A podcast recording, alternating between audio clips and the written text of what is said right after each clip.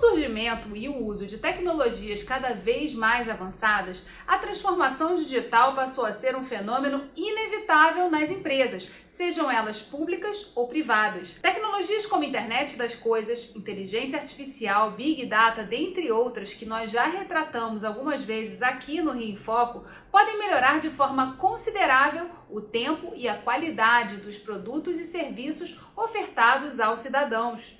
Na administração pública, a transformação desses serviços para o modelo digital significa governos mais transparentes, menos burocráticos e mais ágeis. Mas essas são apenas alguns reflexos positivos que podem ser observados. Os benefícios são muitos e você confere aqui no Rio em Foco que começa agora.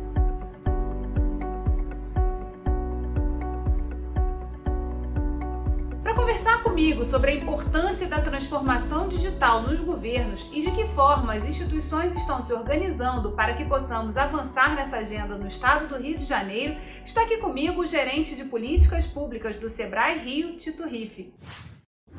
O Sebrae Rio realizou entre os dias 24 e 25 de novembro de 2021 o OpenGov. O evento é voltado para gestores públicos e empreendedores e apresentou os serviços digitais disponibilizados pelos municípios, além do modelo de governo digital da Estônia.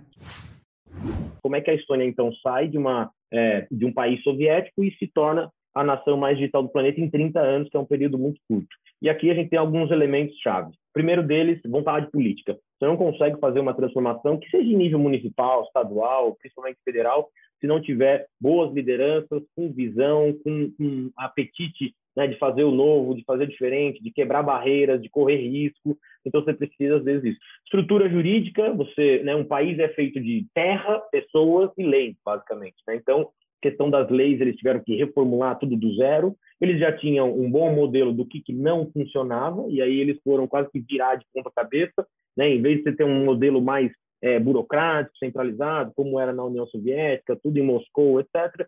Não, a, a coisa precisa ser mais simples, nós precisamos ter uma relação de confiança com o cidadão, é, nós precisamos focar naqueles que querem burlar a lei, não dificultar aqueles que cumprem a lei, depois a gente vai para o elemento de educação, empreendedorismo mais investimento. Na base da pirâmide, justamente a questão da sociedade civil.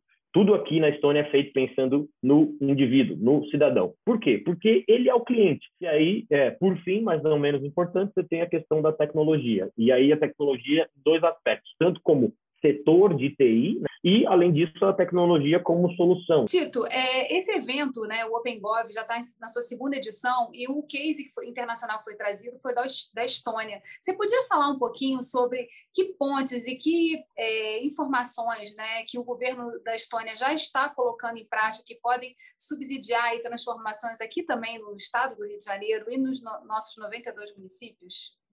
Olha, o caso da Estônia é considerado realmente um paradigma, né? Foi o país que mais avançou em termos de digitalização do governo, não só digitalização do governo, mas digitalização da sociedade, como eles dizem, né? É um processo que envolve a sociedade como um todo e que a sociedade é protagonista, não é apenas o governo, né? E isso é muito importante.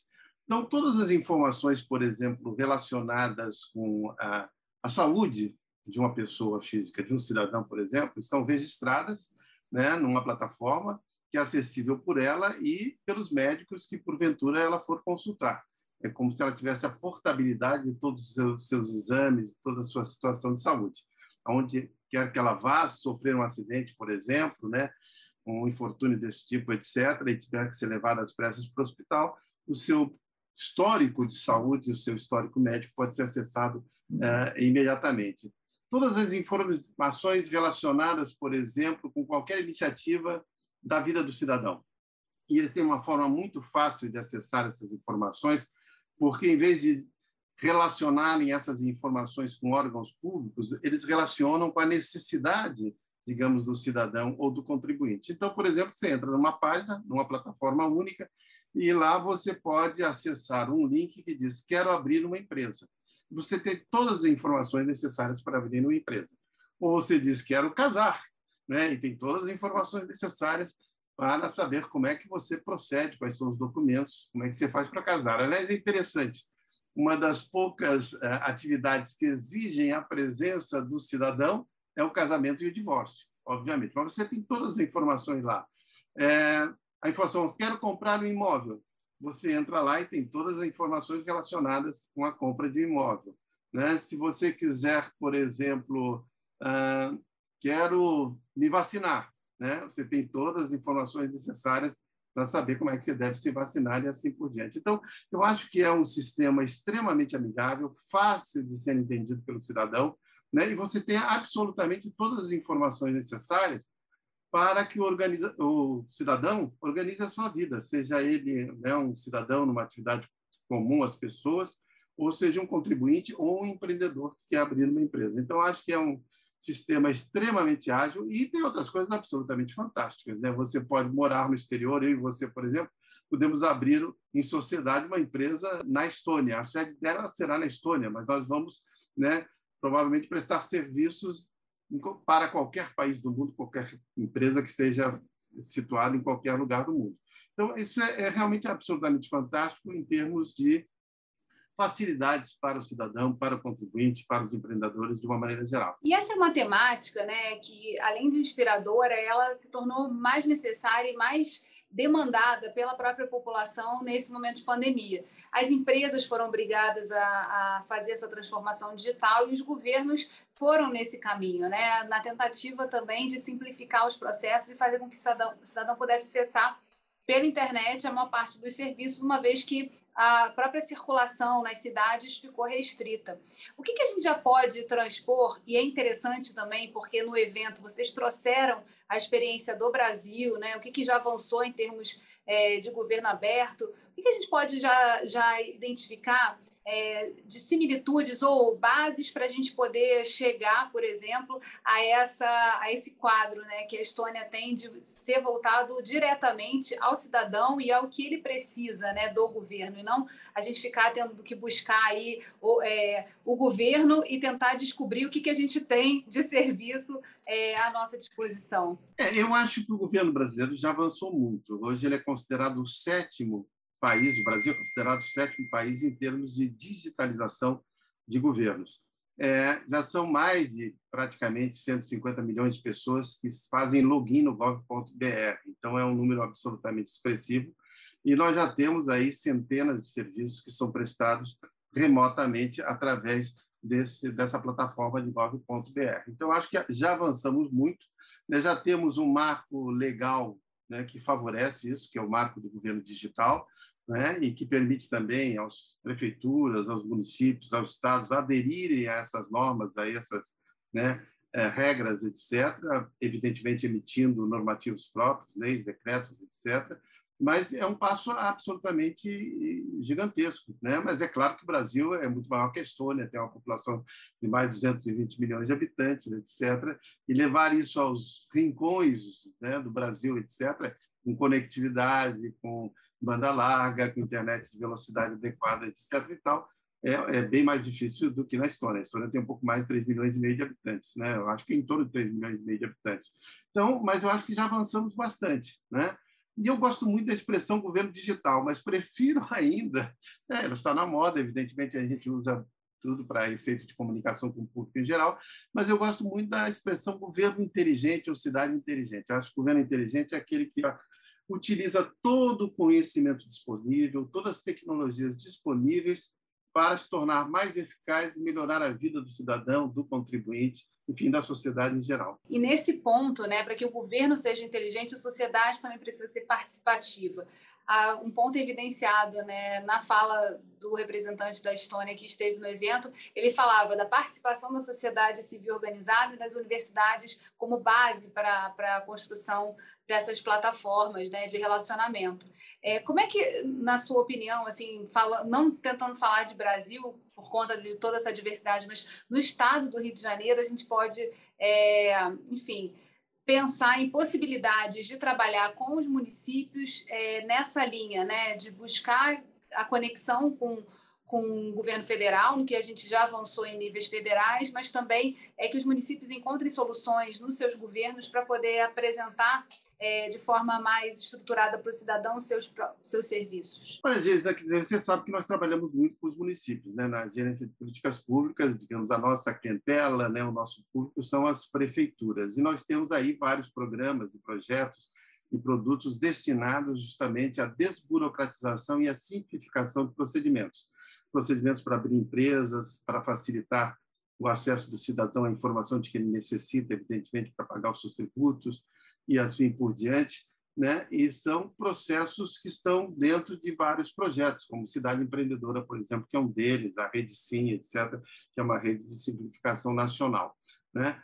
E, claro, a gente vai procurar agora colocar cada vez mais, associado a esse processo de desburocratização e simplificação, nós vamos vincular justamente a ideia das ferramentas digitais, porque a gente acha que incorporando as ferramentas digitais, né, a inteligência artificial, big data, a internet das coisas e tudo mais que nós tivemos à nossa disposição para melhorar o desempenho dos governos, vai facilitar enormemente esse processo de desburocratização e facilitação para abertura de negócios. Quer dizer, nós achamos que são os instrumentos necessários para fazer que o governo seja mais eficaz, mais transparente, proativo e participativo.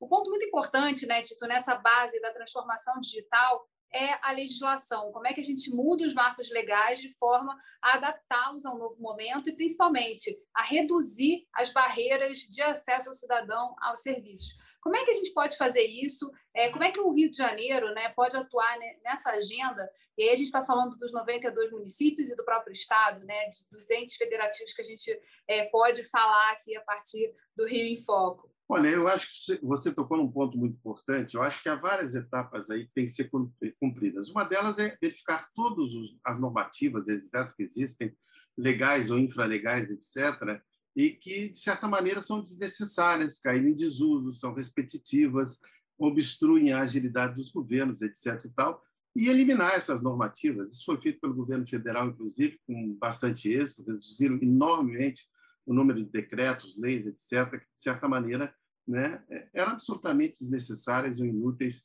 por conta da evolução dos acontecimentos e da tecnologia. Então, isso é um processo inicial, a revisão da legislatura, né, da legislação, melhor dizendo, né, é, é, muito importante. A segunda etapa, justamente, é de natureza propriamente administrativa, dentro dos governos das prefeituras. Rever os processos internos. Há muita burocracia, muita repetição, muita redundância, muitas coisas são desnecessárias, etc. Tal processo que não tem menor interesse. Um exemplo típico é você vai a uma dependência, né, a um guichê do governo e ele pede que você faça comprovação de documentos que o próprio governo emite para o cidadão. Se o governo emite para o cidadão, ele deveria ter aquilo numa plataforma, não haveria necessidade de se comprovar que tem aquele documento, ou que tirou aquele documento, ou que é portador daquele documento.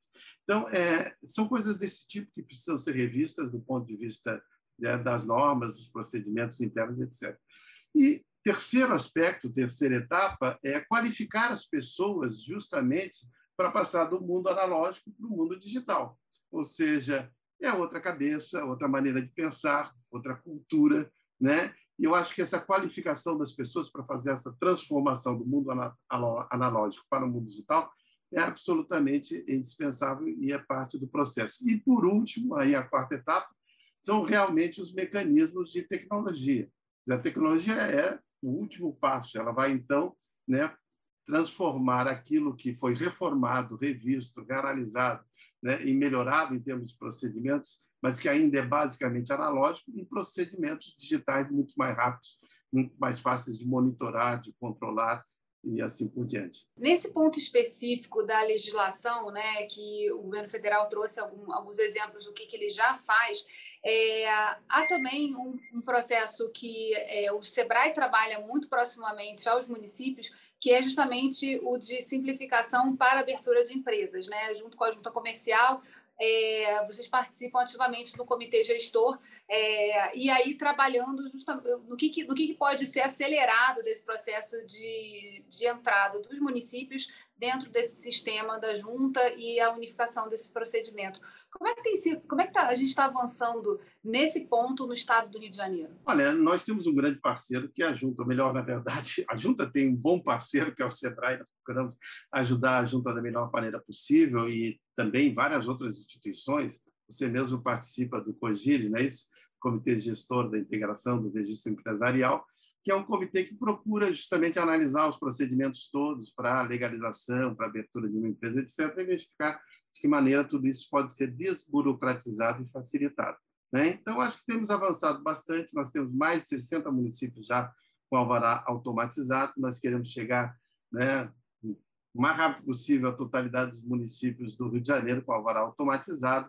Nós estamos também é, batalhando para que seja estendida a implantação da isenção de licenciamentos de alvará para MEIs, por exemplo, microempreendedores individuais. Nós queremos implantar, o nosso sonho é o balcão único, efetivamente, ou seja, que aquele empreendedor tem acesso a uma única plataforma para obter todas as informações necessárias para a abertura da sua empresa, para cumprir todos os procedimentos necessários para a abertura da sua empresa. Né? Então, essa é a nossa batalha, digamos assim, do Sebrae, dentro, evidentemente, de um conceito, de uma filosofia implantada pelo Sebrae Nacional né, e transmitida a todas as unidades do Sebrae pelo Brasil afora, e que está em sintonia, sintonia com a legislação mais recente, sintonia, falei da liberdade econômica, não é isso? E, e, todas as outras legislações recentes que dizem respeito à simplificação e desburocratização. A gente tinha uma análise feita pelo Banco Mundial que era o nosso parâmetro né, de medição com o mundo, do, com o que, que o Brasil precisava avançar. E o Rio de Janeiro ia lá também analisando seus dados, suas informações. É, esse, essa, essa análise deixou de ser feita pelo Banco Mundial, mas o governo também já assumiu outros tipos de, de, de metodologias para medir essa, essa passagem né, do, do, do Brasil para é, assim, posições melhores nessa questão da facilitação de abertura e fechamento de, de empresas. É, em relação a isso, assim, como é que tem sido o trabalho do SEBRAE com os municípios para mostrar a importância da atuação deles, da unificação de processos e principalmente é, de, desse, desse conjunto né, que precisa ser bem articulado entre governo estadual, federal e o próprio município?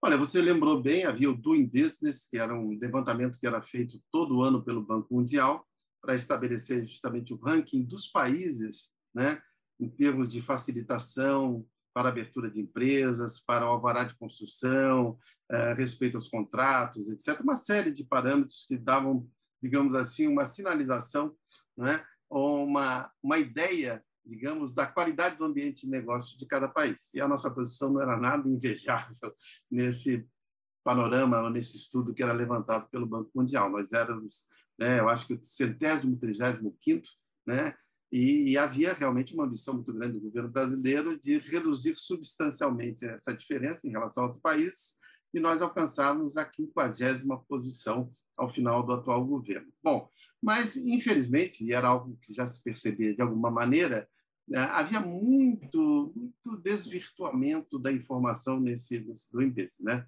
Havia resultados que eram absolutamente surpreendentes de países que não, não tinham, digamos, uma prosperidade econômica, uma organização administrativa notável e tinham uma posição do INBIS muito favorável, etc. E ocorreram suspeitas, o Banco Mundial, então, de uma auditoria externa, independente, verificou que realmente havia desvios de conduta né, no procedimento de geração de informações, de alimentação de informações para esse, esse processo. Então, aí o governo brasileiro, evidentemente, o, o foi extinto, o governo brasileiro teve que é, aderir a um outro, digamos, a um outro mecanismo, e criou o seu próprio mecanismo, né, que é o ICM, né, Índice de Concorrência dos Municípios, que vai ser inicialmente implantado nos municípios com mais de 500 mil habitantes. Né? E o Rio de Janeiro tem sete municípios que estão inscritos, digamos, dentro dessa categoria de municípios com mais de 500 mil habitantes. E é um levantamento muito ambicioso, porque são 450 indicadores, você tem né, uma noção do que seja isso, e, e de nosso interesse, de interesse direto, digamos, da temática do SEBRAE, nós temos em torno de 156 indicadores, né, que nós vamos ter que levantar. Não levantar, isso vai ser levantado, vai ser através da autoinformação os municípios vão informar, mas vai haver um sistema de checagem, evidentemente, de verificação, né? É, e o SEBRAE vai fazer parte, junto com outras instituições, desse mecanismo de verificação da correção dessas informações, autenticidade, etc. E tal, validando, digamos, as informações que receberemos dos municípios. E, claro, isso vai permitir, evidentemente, estabelecer um ranking de imediato entre esses municípios com mais de 500 mil habitantes do Brasil, e a ideia é que, dentro de três, quatro anos no máximo, nós tenhamos alcançado todos os municípios do Brasil com essa avaliação. Eu acho extremamente ambicioso, mas é um programa do Ministério de Desenvolvimento Econômico, Ministério de Economia, na verdade, né, para fazer com que todos os municípios do Brasil sejam avaliados do ponto de vista da sua capacidade concorrencial e da sua capacidade de gerar um bom ambiente de negócio. Nós entendemos a transformação digital a partir de alguns pilares. Como eu falei, pilar um focado no cidadão, atendimento ao cidadão de forma mais eficiente. Para esse atendimento, nós estamos falando sobre serviços digitais. Mas para eu promover um serviço digital ao cidadão, tem um passo antes, que eu preciso digitalizar os meus processos administrativos. Né? Então, ter processos administrativos num ambiente virtual, com certeza facilita para que eu possa fazer na ponta esse atendimento. Então, a gente está promovendo também a transformação para dentro da prefeitura. Já fizemos integração de sistemas, mas agora nós estamos avançando para ter um processo eletrônico 100% digital. Qual foi a nossa estratégia, Niterói? Nós aderimos a um consórcio intermunicipal de gestão pública de tecnologia da informação, que é o SIGA. Então, por meio dessa adesão, que foi feita por meio de uma lei municipal, então, nós conseguimos agora fazer parte dessa estrutura, ter a estrutura do SIGA junto conosco, e aí a gente consegue ter uma estrutura também de desenvolvimento de sistemas para a gestão municipal. Então, o município não tem muita capacidade, é um município pequeno, como é que ele faz a transformação digital? E eu acredito que consorciamento é muito importante para ajudar a dar potencialidade para esse tipo de iniciativa. Como é que os municípios podem se aproveitar de mecanismos como os consórcios para poder acelerar esse processo de aprendizagem, principalmente, né, errar menos, é, errar outras coisas novas e não passar pelos mesmos passos que todo mundo precisa fazer para acelerar a transformação digital? É, eu acho, na verdade, que a constituição de consórcios é, é muito importante é, sob vários aspectos. O primeiro deles é justamente essa troca de experiências e, eventualmente, até troca de ferramentas. Ferramentas são desenvolvidas para promover a digitalização de governos. Né? Então, há esse primeiro benefício de consórcios no sentido de estabelecer troca de informações, de experiências, de ferramentas, etc. E, tal. e ao consórcio propriamente dito, com o objetivo de implantar em conjunto um processo de digitalização em várias prefeituras ao mesmo tempo, que tem a vantagem de reduzir enormemente os custos, porque, evidentemente, que as prefeituras têm problemas bastante semelhantes, se não idênticos, idênticos sobre vários aspectos, etc., né? e que têm soluções comuns.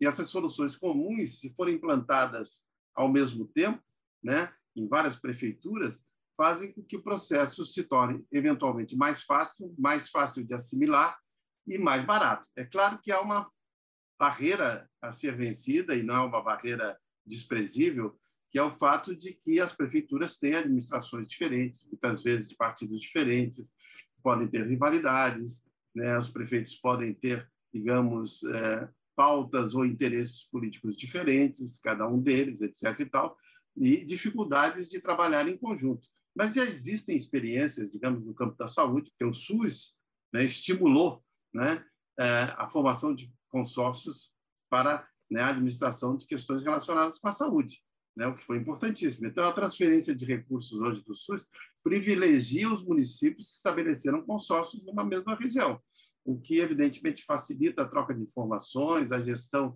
dos processos, né? a redução dos custos de compra de equipamentos, etc, etc e tal. E o mesmo pode ser dito com relação aos consórcios para digitalização municipal, né? E eu acho que na medida em que o governo federal venha estimular cada vez mais, eu acho que esse é um processo que vai vir a acontecer, estimular cada vez mais a formação de consórcios como uma forma de reduzir custos de acelerar o processo de digitalização dos municípios, eu acho que os municípios vão aderir. Claro, vão aderir porque há um benefício para eles. Benefício de receber transferência de recursos do governo federal, benefícios nos termos de redução de custos e benefícios na aceleração do processo de digitalização. Acho que isso é absolutamente inequívoco. Né? Um dos pontos abordados também no evento foi a questão das startups, do papel das startups voltadas ao governo, é, que tem até uma terminologia própria, né, que são os GovTechs, para poder ofertar essas soluções tecnológicas a um preço mais baixo do que o, o governo próprio desenvolver é, essas soluções. É, na, na, sua opinião, né, de que forma a, a legislação que a gente tem hoje, né, a gente fa falou também da, da, da lei das startups, está ajudando a gerar uma nova cultura, né? de, de, de buscar, junto a parcerias com, com as empresas, a solução desses, dessas questões tecnológicas e a entrega mais rápida de produtos é, formatados aos cidadãos. É, hoje as soluções tecnológicas já disponíveis podem ser adquiridas por meio de leilão, licitação, pregão eletrônico, na verdade, não é? Então, várias empresas que têm uma mesma solução, ou uma solução parecida para o mesmo problema, melhor dizendo, né, podem competir entre si e a lei permite né, que o governo adquira, já que a questão, o problema está bem definido, as soluções são soluções que foram comprovadas, etc., por aquelas empresas que já prestam serviço em outros municípios, etc. Isso pode ser feito com uma certa rapidez, graças né, ao marco legal das startups. Pode haver também as encomendas, né? pode haver as encomendas né, para resolver um problema definido, e aí, evidentemente, há uma competição entre empresas na busca de uma solução para aquele problema que foi objeto da encomenda. Né? Então, há várias soluções que podem ser implementadas pelos, pelos governos, porque antigamente havia uma séria, séria resistência. Né? Quer dizer, eu acho até que no, no OpenGov foi dado um exemplo, eu acho pelo Gustavo Maia, por exemplo, você quer implantar um software com inteligência artificial, artificial para a contabilidade do governo né? Então, pode ser que haja um órgão de controle que diga, bom, vocês compraram de uma startup, etc. Mas como? Isso não é uma inovação, não é um, né? Vocês podiam ter continuado a, né? a comprar serviços de outras empresas, etc, etc. E tal. Mas evidentemente que se você tem um software com inteligência artificial que permite detectar desvios de conduta, monitorar melhor, né, o gasto de despesas públicas, a obtenção de receitas, etc. Isso representa uma inovação para um governo que tem um método tradicional de monitorar esses processos todos internos. Né? Então, acho que a, lei vem favorecer muito, efetivamente, né, a compra pública de inovações, e eu acho que isso foi um passo bastante grande, bastante importante. Mas agora é preciso reconhecer que havia, né, alguns anos atrás, a ideia de se fazer um software público brasileiro, ou seja, que municípios, governos do estado que tivessem implantado soluções, digamos, tecnológicas para problemas, né, compartilhassem esse software com outros municípios e outros estados. Claro, eles pagaram um preço. Vamos supor que ele comprou por um milhão de reais aquele software para resolver o seu problema. Ele vai compartilhar com os outros e cada um deles vai pagar uma parcela daquele custo inicial, ressarcir aquele primeiro município, aquele primeiro estado, que foi um precursor em matéria de solução digital, vamos ressarcir de uma parcela do custo né, que ele teve que, que, que, que ter. Então, é, é, isso eu acho que, é, que, é, que era importante, mas não avançou com a mesma rapidez, acho eu, olhando assim na primeira vista, do que as soluções do setor privado.